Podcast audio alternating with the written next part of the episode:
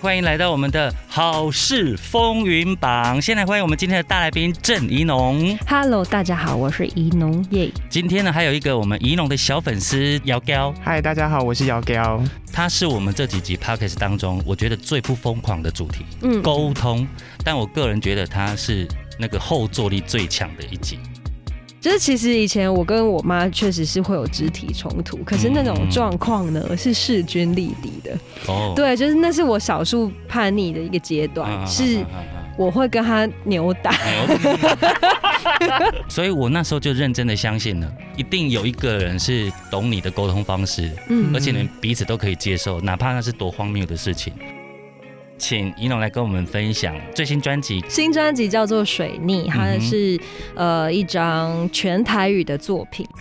那我们的 Facebook 跟 Instagram 是好事风云榜，我们每个礼拜三晚上八点呢，会在各大的 Podcast 平台准时上线哦。欢迎来到我们的好事风云榜。先来欢迎我们今天的大来宾郑怡农。Hello，大家好，我是怡农耶。今天呢，还有一个我们怡农的小粉丝，欢迎非常有勇气跟热情的姚彪。嗨，大家好，我是姚彪。姚哥为什么会这样一马当先的说，我可以当助理主持人吗？就是难得要赶快把握机会，啊，不然下次不知道什么时候了。以出道十五年四张这样的量，确实是都会让大家等很长一对，段时就是都要很。精准这样子。但是期期间单曲不断啊，对对对啊而且我我中间其实有组团啦，嗯哼。对，团有团的专辑。好，我们今天有一个主题哦，它是我们这几集 podcast 当中我觉得最不疯狂的主题嗯——沟通。但我个人觉得它是那个后坐力最强的一集。这个世代其实每个年龄层都有不 OK 的人。我们今天真的代表了三个族群呢。对啊，对如果以这个年纪来分配的话，我真的是长辈。好，我们人生中现在遇到的卡关的沟通问题是什么？我觉得就是跟我的同学常常会有就是讨论嘛，所以会提出一个问题。嗯可是他们常常提问题变成是重点摆错，就每次就是听不懂他们在干嘛。嗯哼，对，然后我就会说，所以你们到底要问什么？这样人生很累耶。对啊，哎、可是照理说，在同才之间应该是要好沟通才对。我们都在感叹说听不懂你们的语言了，怎么嗯你们自己也听不懂？可是讲，干话就可以沟通，因为那个就是没有重点，没有大脑。我跟你讲，干话是放在要融入彼此的那一种方式，嗯但是真正要沟通又是另外一个层面的。来，我们要交给我们的大姐姐。我我刚刚一直在想，其实这个可能真的也跟人生阶段有关，就是我好像已经跨过那个要为自己沟通的阶段。嗯嗯嗯就现在比较大的问题是，共同在面对的世界正在发生的事情，嗯。然后大家都想要表达嗯自己对这件事情的感受跟看法。嗯对，然后在这个时候，怎么样可以清楚的表达，并且彼此之间不要被情绪左右，可以好好的找到共识，我觉得这是困难的，也是作为一个创作者跟在舞台上可以讲话的人，到现在算是有一点这方面的责任。嗯嗯对，那那个训，练的过程也会有挫败。嗯，对，这是现在在就是努力的事情，这样。对。听怡农这样讲，就是就像你说的，你会是一个安静的小孩。嗯，可是当你跨出沟通这一步的时候，你就要开始要去接受很多的撞击，对不对？嗯，我其实不是那么喜欢说服别人的人，就很好，我跟你讲，你知道这社会上有太多鬼挡墙的人，嗯他就是觉得我的意见是这样子，然后我听对怡龙的意见是这样子，然后不得了了，你怎么可以跟我不同？嗯你应该要相信我，或者是你起码要往这个方向走，就会。可是我觉得那是价值观的不同、哎，价值观不同另当别论，可是嗯，不要试图的去改变别人。我觉得这个社会要做到尊重跟理解你，你人生就差不多成功了。对，对，但是其实这就是最困难的。我说理解，啊，因为我我觉得我在面对跟自己想法很不一样的人，可是他毕竟是陌生人。嗯你虽然会觉得很痛苦或是很疲累，可是那个东西终究会过去。嗯所以真的有到独行光到不行的，还是跟自己比较亲密的人。很熟的人，对对对，好像是这样、对啊哎对啊其实像因为在乎，对对啊对对，虽然我爸妈是很特殊的长辈嘛，他们嗯就很有自己的想法法，跟很鼓励孩子有自己的想法。嗯嗯所以基本上我在呃自由发展，然后成为一个创作者这个部分是受到很大的支持的。嗯对，可是反过来说，他们也很需要自己的空间，去用自己的方式跟他人相处。简单讲，一家都是很自我的。对，嗯那在这种状况之下，像我现在，即使是这个年纪，我明明就知道，有的时候就让一下，或是要干嘛的。对，这样不会家里的人都是自己点头如独立的个体吗？是啊，是啊。但那个独立的个体，如果比如说他可能身体没有那么好，嗯然后他就有一个自己坚持的治疗方式哎的那种时候，你就会很想把他掐死。大概是这样。对，科学在哪里对对对对？我现在就处在这个状态。现在还是哦，对啊，对啊，我妈讲不哦听哎、因为她很有想法嘛，嗯哼所以这方面她也动不了。对。突然发现跟我妈有点像。对这这是你们家的困境呢，因为就是大家都太有想法了。，对，如果那一种就是很容易就加一的，反而好处理。嗯对对对对对对。对啊，那我们先从家里聊起好了。就是像我们家也是，去年不是开始有公费的疫苗，是，然后我爸跟我妈就是讲不听，都不打疫苗，然后我已经两剂就是注册好了，然后之后他们还在那边说，啊，我们不用打疫苗，反正我们不用接触到什么人。我爸是服务业，你有办法想象吗？他是服务业，他也跟我说他不会接触到人，会不会他是在那个城隍庙服务？他可能是灵骨塔吧。对，所以我就跟他们说，你们就是。有预约就去打，就不要在那边一直侥幸的说什么你们不会中啊。然后结果他们今年终于去打疫苗了，但是他们的原因是因为说现在去每个地方都要打疫苗，所以他们就去打。他们是为了政令而妥协。逼不得已，而且你们有没有发现，沟通有一个非常可怕的大魔王，就是当他想要为这件事情合理化的时候，他即便知道为什么要做这件事情，他还是会想出一大堆，就像对对对对对对对对。就像您的父母亲。好，所以这个部分，我觉得家庭的沟通真的本来就是最基本，我们每天要面对的。嗯，呃，像怡农的话，你说每个都有主见，可是嗯当你们要讨论一件大家都有不同意见的，该怎么办啊？呃我啊但我我觉得蛮有趣的。这种时候，我们最后就会拿出一个事情，说反正我们大家都独立的个体，结束这回合。大家都坚持自己的想法的。对对对对，就都算了。呃这个事情是这样看的，如果他们坚持的那个对的事情，每个人都有到八十分左右，嗯其实你各自去执行这件事情也没有不 OK 的、啊。对啊对啊对啊是是，是这也是另外一种那个平衡嘛。这样，如果你们家要 team work 怎么办？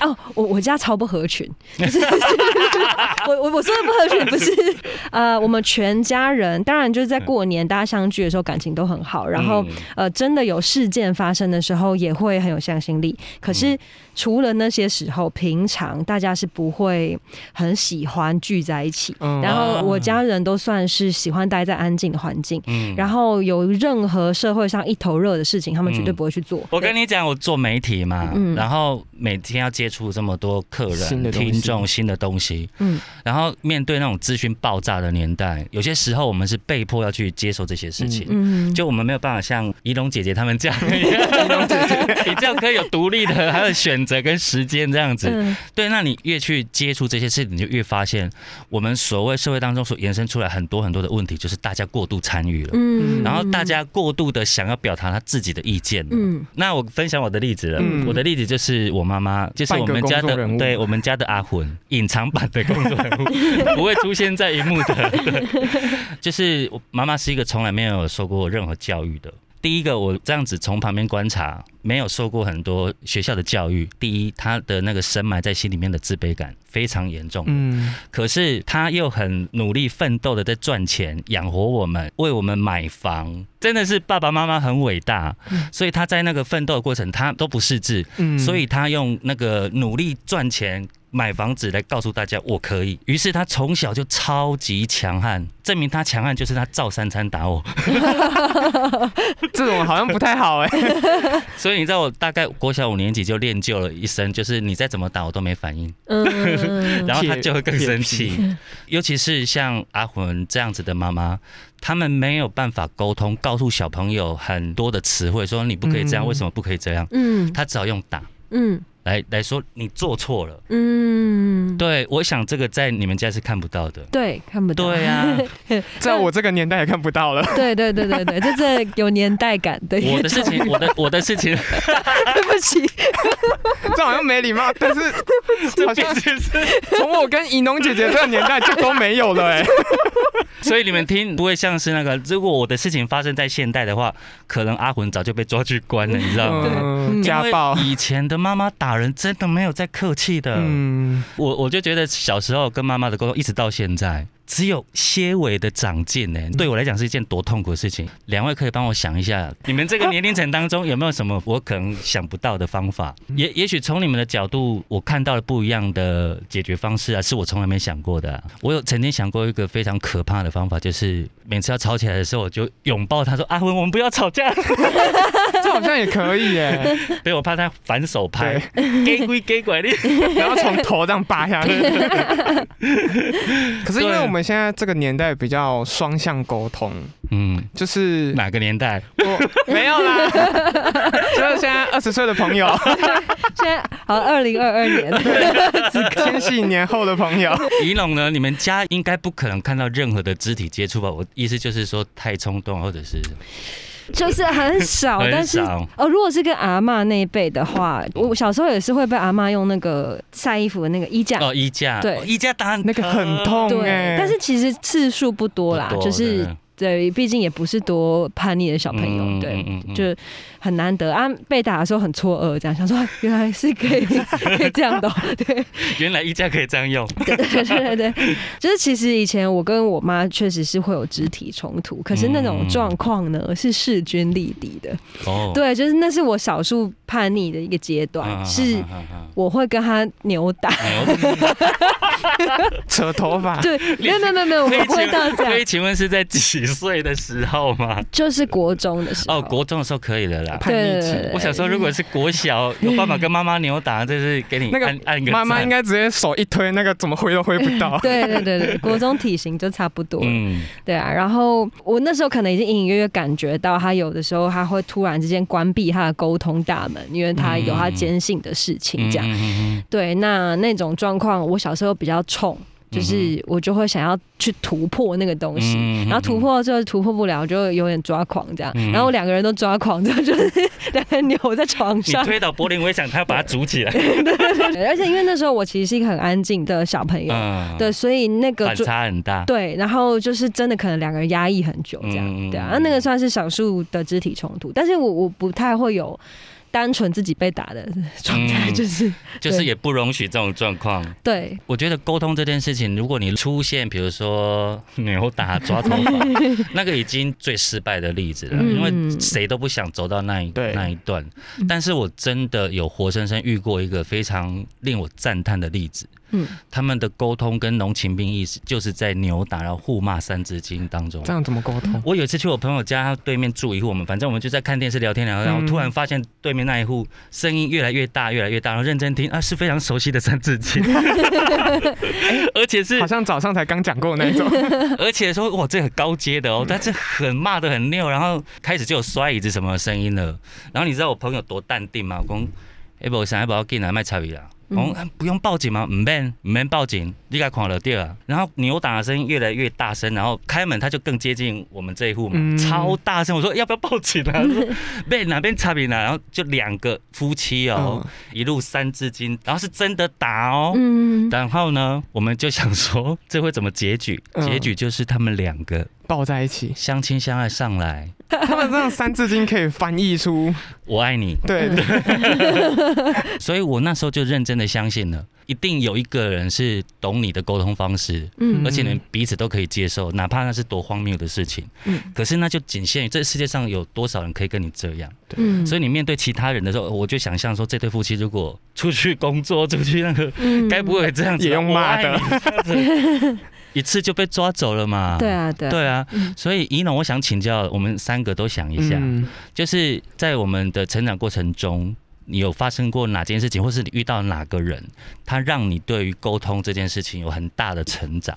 我先讲好，让你们有时间想。我经历过两次网络霸凌。就那一个礼拜啊，我只要起床，我要翻开手机，你知道我的手是在抖的。即便是我这么不鸟网军的人，我都还是会被他们嗯逼到这样子。嗯然后每天打开就是五六千通的那一种哇对骂，嗯很夸张。哎，我在霹雳之前有主持一个电视节目，嗯，然后他们在大陆呢已经有一个形成一个市场。嗯然后反正就是我去主持一个记者会，我问了一个日本的声优，因为我们的董事长当时上台讲错一句话，我为了要让气氛缓和一点，然后就问了声优说：“哇，那我们的声优长得这么帅，现在是不是有女朋友来？我们台湾的女生有没有机会？”这样就这一句话哦，我接触到那个网络霸凌的最恐怖的三个字叫做求扩散。嗯就是有一个女生在那个 PTT，然后把这件事情讲得很夸张，说主持人丢脸丢到国外去，因为、嗯对啊，讲那种话，你不知道人家日本声优是很重视隐私的吗？嗯你在问人家有没有女朋友什么的，我不知道啊。嗯当然你，你要归咎到我真的要专业到我连他们的隐私什么我都要很小心的话，那确实是我的疏失。对，可是有必要变成那样吗？嗯他最让我受伤的一句话就是，台湾的主持人丢脸丢到国外去。嗯我说我这样给你们丢脸，这很严重哎，这听很严重啊！欸但是后来已经完全无法收拾了。第一次遇到这种事情，我说很细心的每一通，认真的跟他们沟通。我觉得现在所谓的网军带风向最恐怖的一点，就是在场一千个人的记者会，嗯只有三个觉得我不礼貌，嗯哦，然后他们三个呢就可以把整个风向带到好像全世界觉得我不礼貌。嗯只是我觉得网络沟通这件事情真的是非常可怕，而且你有时候你真的遇到的时候，你连招架的能力都没有。嗯所以我觉得这几件大事情呢、嗯就在那一段时间让我真的有点快崩溃。他到现在我再回头看，我就觉得他真的是帮助我沟通这件事情太多了。因为曾经有一个朋友本身也是一个常被霸凌的人，对啊，然后他就用过来人跟我讲说，只要是对的事情，你就不要多出声音，嗯你再看一个礼拜就好了，你就耐心等一个礼拜。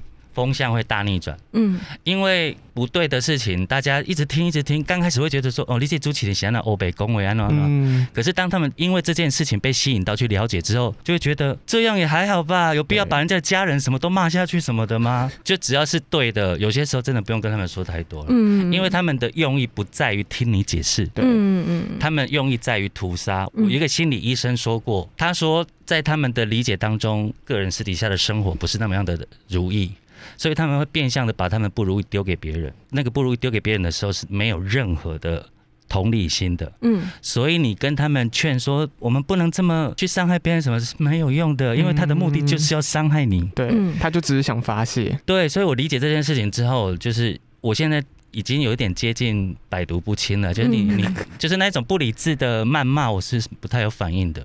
我学会的是，就算要沟通，也要知道这一群对象或这个人值不值得，嗯嗯，真的不用浪费太多的心力在他们上面。嗯嗯嗯嗯嗯，那像我的话，我是一个，我不确定这是跟呃家庭教育还是生辰八字还是星座什么有关，反正我是一个需要顾及各式各样的面向的的个性，就是我没有办法认为我自己是绝对的正确，或是对方绝对的错误。嗯。然后我会很想要知道所有跟我想法不一样的人，他的逻辑是什么。很棒，对，可是那会造成一个结果，嗯。那个结果就是，如果今天有比较明确的，好，比如说选举，对，或者是某个议题然后要公投要干嘛，对。然后在这种时候，如果我没有办法很明确的说我要 A 或 B，嗯哼，呃，我想要讨论，嗯。对，然后我的论述之中，我我要超级小心，但是不管怎么小心，我只要有一个东西我模棱两可，对，可能就会然后又不能偏颇某一方，对，可是我就是做不到，我没有办法说嗯我绝对的觉得是什么。嗯对，然后如果我这样做，我是在欺骗我自己，嗯嗯，可能对某些人来讲会造成一点混乱的角色。对，嗯我所以我现在在想的事情反而是，好吧，我认了，这就是我个性，那我要怎么样把它修炼成精？我就是担任这个角色到一个不行这样。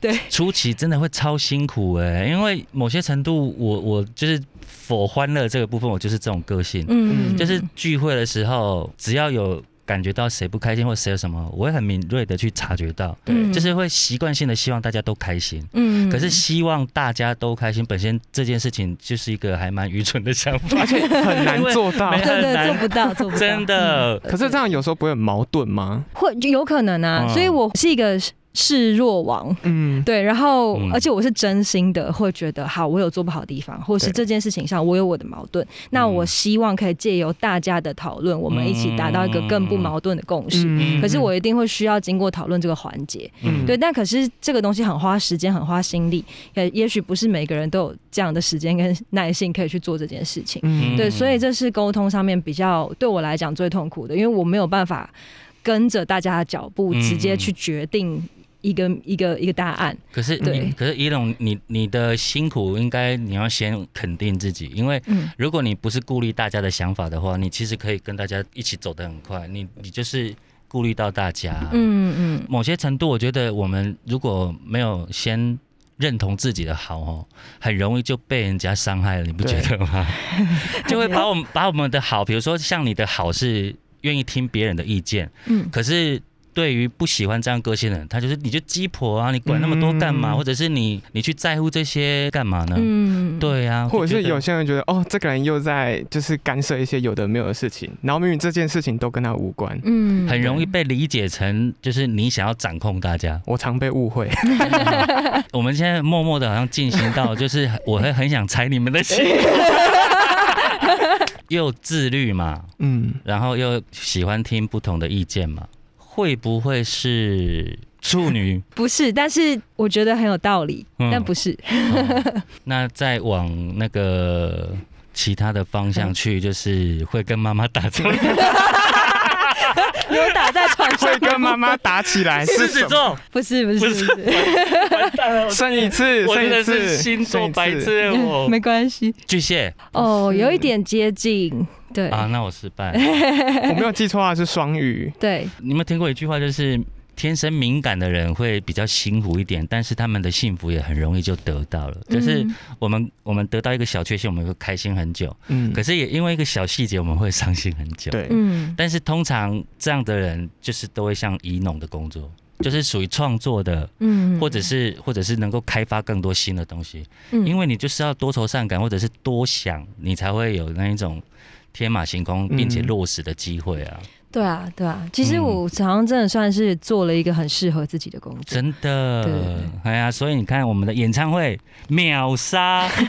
我们现在呢，请一龙来跟我们分享最新专辑跟我们的演唱会的资讯。对，好，新专辑叫做《水逆》，它是、呃一张全台语的作品。嗯那其实如果大家就即使是第一次听到我的名字，回去 Google 的话，也会发现这是我第一次做这件事情。嗯就我本来不是一个台语歌手，是，对，那所以我的台语专辑的长相也就会跟一般台语。专辑有点嗯不一样，对，那呃，水逆为什么叫水逆呢？它就是一个沟通障碍的代名词嘛。嗯嗯其实大家现在都知道这件事，这样。那其实我的整个人生，这是一个很大的课题，嗯就是我一直都在这个障碍里面学习。嗯然后我算是在这张专辑用我不熟悉的语言把这个嗯。障碍直接体现，然后大家在听完十一首跟关于沟通的面向之后，最后会一起走走到一个舒服的终点，这样、嗯。对，就是我们一起经历了一趟很长的水逆，然后最后就是顺顺的这样。再怎么逆，总有尽头的一天，他还是会顺回来。对对对对啊。对对对对，然后损损损，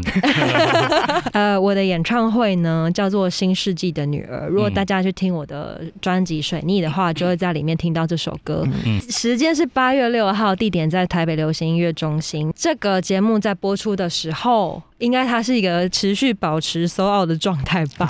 希望啦，就是因为因为那个，其实，在卖票的第一天，它就就瞬间卖秒完。了，然后是我是真的。没有想到事情会这样，嗯对，所以那个震惊的程度就是蛮大的。但是因为中间可能陆陆续续会有人，就是因为重复抢票，他会在试出，对，是是是。所以大家可以持，如果你想听的话，你可以持续锁定这样，嗯对，这会是一场所有大家没有看过我在台上做的事情都会发生的一个演唱会。对对对，就是这样子，嗯就麻烦大家了。那个购票网站我们要怎么搜寻？会可以密切注意。呃，就在我的 IG 跟脸书上面都可以都找到，可以对你就是搜寻郑一农的名字就可以了。嗯是我常跟粉丝们说，如果你喜欢一个歌手，他办演唱会，再怎么样，你至少都要去个几场，嗯因为他可以看到不一样的歌手的样子，还有你最贴近你的声音。所以我们也可以期待，就是可能我们在平常看不到的音弄、嗯我觉得 life 的现场感染力也很强。嗯，你该不会要跳街舞吧？就是看着办了，看要跳什么，我现在也还在想。对，埋 了一个伏笔。对，但我是有一个绝对的信心，就是如果就你们可以去问有看过这种演的演出的朋友。我的现场真的很好看，对不起。真的，我我虽然不是看现场 哦，但是我看了那个温莎，哎，嗯，对啊，我真的被你电到，哎，对，因为我觉得有渲染力的人啊，就是他开始。那个钢琴的前奏下，嗯，然后因为他要祝福一对两个女生的结婚，嗯，我记得没有错，他们的偶像都是你，突然害羞起来。然后第一，你看你的偶像在你面前祝福你们，这已经是不得了的事情了。重点是他们讲的话跟每个人的祝福啊。感觉我好像在现场一样，我不知道跟你在哭什么，那我就会觉得那就是那就是我们刚刚提到的，身为歌手的使命跟幸福感，因为你你就是让现场的气氛在那一刻，因为这首歌。大家听着、哭着、感动着，这样子。嗯，而且你知道，一张专辑，我常说，一张成功的专辑呢，不是你发现了里面有几首歌好听，而是你可以一整张从头听到尾，你不会有想要卡掉它的那个，那个是也是一个非常成功的方式。所以之前会看到几张像那种概念式专辑啊什么的，可是即便同一个主题，但是会有很多不同呈现的方式。嗯，像我想推荐怡农的是，它里面有很多的环境音跟。呃，就是你们收的那种自然的人声，还有电器的那个编曲啊，还有真的太多了，嗯，哦，还有那种弦乐的那个那个加入，很多都是让让大家非常的很。呃，如果你很爱听音乐的，你就可以感受。像我就问说，你们的混后期混音一定是大工程。嗯，对啊，我有交代给你一个功课。对对对，我我请他跟所有听众讲说，为什么喜欢郑怡农？我现在要先喜，没有，天啊，又开始紧张了。难道那个雾气已经消去了？如果你有听到不满意的地方，你给我打一个 pass，我就把他的麦拉掉。我我其实听到怡农姐姐第一首歌是那个跟陈贤进合唱的《给阿罗喉罗伟听》，嗯，对，然后我自己就是第一次听，我就觉得是一个很很新的一种感觉，嗯，就是可能之前流行音乐都是一个。呃，什么 A B C A B C 这种脉络下去的，但是它不一样的感觉。然后我自己给一农姐姐三个 hashtag，第一个就是文青，就是很文青挂的歌手，然后就是很舒服，他也不会很强硬的要给你一些东西，你能接受就接受，你不能接受也没有关系，就是达到一个平衡的状态。嗯嗯然后第二个 hashtag 就是很仙。嗯，就是仙气飘飘的感觉，就有一种看到他就是跟这这个我加一，对，跟仙女一样，对，但是就是你会觉得很有亲和力，对对，你会觉得嗯。就是会想要跟他很有礼貌跟他打招呼，这这倒是。然后然后第三个 hashtag 就是他的歌声非常的舒服，他的歌声就是呃会有压迫，对，展现出来你就觉得是一个你会一直想要去听下去的声音。嗯嗯嗯。对，我觉得现在歌手就是要做到这一点，其实蛮难的。你非常成功，因为怡龙都没有给我使眼色。耶，我其实蛮害羞的啦。那我我解释一下好。好，对，因为我自己常觉得，就是我们在聆听创作的时候，我们想要追求各式各样的功能，嗯，对。然后有一种功能呢，就是它是很像一个空间，然后在这个空间里面，你可以。找一个很最舒服的姿态待在里面，然后你爱待多久就待多久，然后你想要离开的时候，你也可以完全不挂念的离开，这样对。可是呃，有这个空间是非常非常重要的。然后你在那里面可以暂时可以不用去顾虑你在现实生活中面对的事情，这样对。那我我觉得我可能就是专门制造这个空间的那种类型，嗯对。所以我有认真的感受过自己。这部分的优点，然后我再更努力去强化它。这样，对。这跟我在节目一开始的时候说，我很羡慕一龙像创作者这个身份，就是你们可以透过你们的能力，就比如说。呃，我们怀念那个年代，这首歌一出现，我们就啊想起那个美好的年代。嗯，你们你们是有这种能力的，或者是您刚刚说的，我帮你创造一个，你进来你就可以忘掉外面那些鸟事，可以暂时的有一个出口的地方，这都太重要了。有福报的，谢谢，谢谢，对于我们小粉丝的那个喜欢，这样可以吗？可以啊，可以啊对，也是可以私底下去喝个酒啊，可以可以，有一些没那么鲜的部分。那我想要问最后一题，好你问。就是我想要请怡农姐姐推荐三首歌，嗯。给大家就是需要沟通的他有。成功 hold 住我们的 round down，我是制作人没有。没有发现了因为我从来不造 round down。哦，三首适合沟通的歌哦，你 可以推荐自己。可以可以可以啊当然三首都自己的我也没关系。是吗？好，那呃，第一首歌我想要推荐我的专辑《水逆》里面的第一首歌，嗯叫做《人如何学会语言》，嗯它是取材自那个作家吴明义老师。嗯他的那一篇就叫《人如何学会语言》，嗯就是那个故事是一个自闭症的少年，可是他听得懂鸟语，嗯。所以他长大变成一个鸟语研究员。嗯但是在他最爱的并且最理解他的妈妈过世之后，他自己也生了一个病，因为他很伤心，嗯然后他就失去了听力。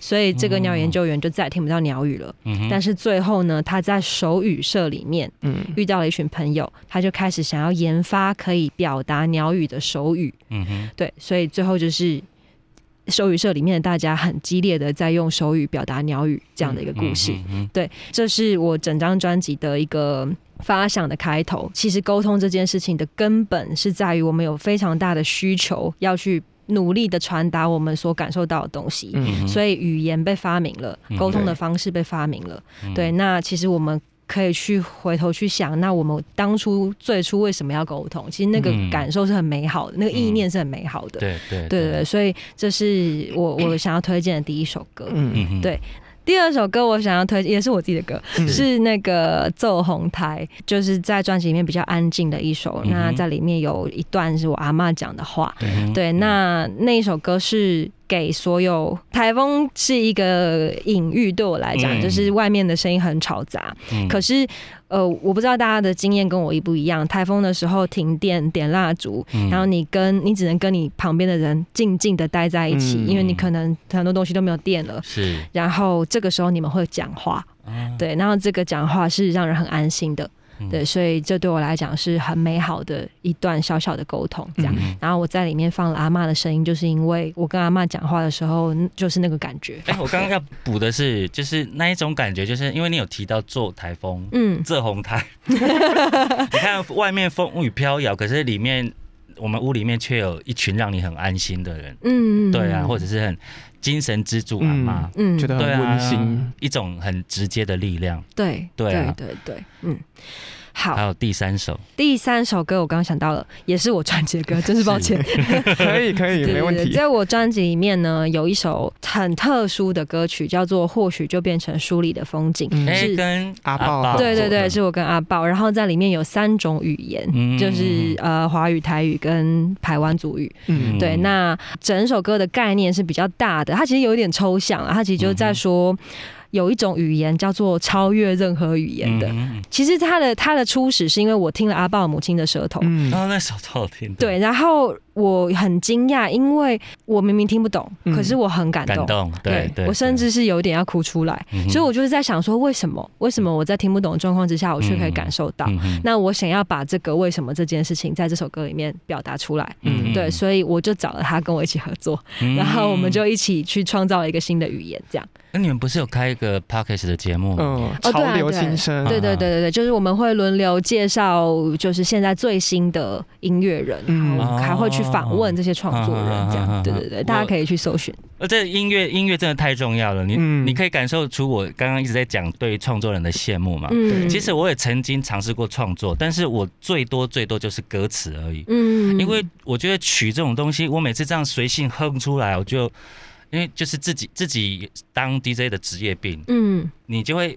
因为你脑中植入太多好歌，嗯。所以你有时候哼出来是可能是某种好好几首好歌组合版，嗯。然后当我自己察觉，哎、跟哪首歌很像的时候，这首歌就又废了。这对样一集下来，我觉得沟通其实如果是在我们这样子互相分享不同年龄层，嗯。但也是非常幸福的一件事情啊。嗯。对啊，所以我刚刚一龙算有讲到，就是你给大家的，就是对于沟通的三首歌嘛，嗯等于也是给大家建议了。对嗯我我自己觉得啊，沟通最重要是聆听啊。嗯，对我觉得你听懂别人在干嘛比较重要。就亲爱亲爱的，嘿你知道现在有多少人听不懂人家的讲？完蛋。对，就是啊你你要静下来去聆听别人的声音。嗯所以你沟通一定也是静下来去聆听对方在讲什么，然后之后再用自己的方式，呃，把它理解完之后，然后再问对方，然后达到双向的沟通。嗯，对那才是重点。嗯，就是有有时候，嗯、像对于沟通这件事情，我不会摆放在就是好像这些当然都是很重要的，嗯可是因为你知道。我经历过太多，我觉得我人生中我连我自己都没有办法想到的鸟事。我后来发现，为什么有一句话叫“词不达意”，嗯我绝对不允许这件事情发生在我的人生当中，因为我看过太多词不达意的事情，对，活生生在我面前发生。然后因为别人不理解他为什么要这样，于是觉得他是疯子，于是觉得他是乱画大饼什么的。嗯嗯建议大家的沟通的最根本就是你你要有一颗真诚的心，嗯然后再来你要多看书。对，因为当你的词汇多了，你就有能力表达更精准的事情。嗯嗯，就不用担心别人听不懂。嗯对，然后再来最重要的，拜托，即便你有多么的优秀，你都稍微要在聊事情的时候，站在别人的位置想一下，他为什么要这么想。嗯。就是怡农很喜欢听别人不同意见，嗯嗯这这个，所以我刚刚会拍手，因为我觉得太需要这样子，对，就是没有同理心，大家都觉得我讲的都是对哎，嗯。对啊，这样的心态很奇妙。嗯。这世界上没有一个人是可以完全都他对或者都他错。对。嗯。对啊，就群体生活没，即便有没有你们虽然是很独立的人，还是要面对对群体，对对对对对没错。好，那我我讲的是这样，我真、嗯真心觉得要充实自己了，应该这么讲。嗯我今天聊得太开心了，我突然不晓得该怎么感性的收尾。那我们收我们可以给欢乐的收尾。我们我们收尾的部分给我们的仪龙。那 我今天也真的很开心哎、嗯对啊，而且呃，我觉得沟通这个题目其实很，我觉得不是很好聊，因为嗯就是每一个人对于沟通要怎么做，然后每个人可能会有自己的解读，甚至光是去想说什么叫沟通，大家都会有各自的认知。对啊，然后我们今天是一个蛮同温层的一个状态，对对感觉。其实我们年龄相仿啦。对对心心理是我心甘情愿退到时候。对，所以很感谢，因为嗯。其实我如果不是在很放松的状态，我其实没有办法好好的表达。嗯对对 对，哦，谢谢，那我们有让你放松到。对啊，对啊，对谢谢，谢谢谢谢，嗯，大家如果喜欢我们的节目，也喜欢怡农的话，可以追踪他的 Facebook 跟 Instagram。那我们的 Facebook 跟 Instagram 是好事风云榜，我们每个礼拜三晚上八点呢，会在各大的 Podcast 平台准时上线哦。然后每个礼拜还会有票选活动，所以大家不要忘记这件事情。然后只要持续锁定好事风云榜的 IG 跟 FB，就可以知道我们更多的资讯喽。谢谢。耶谢谢你太适合 ending 了耶 以后 ending 你都来录。谢谢伊朗，谢谢大家。哎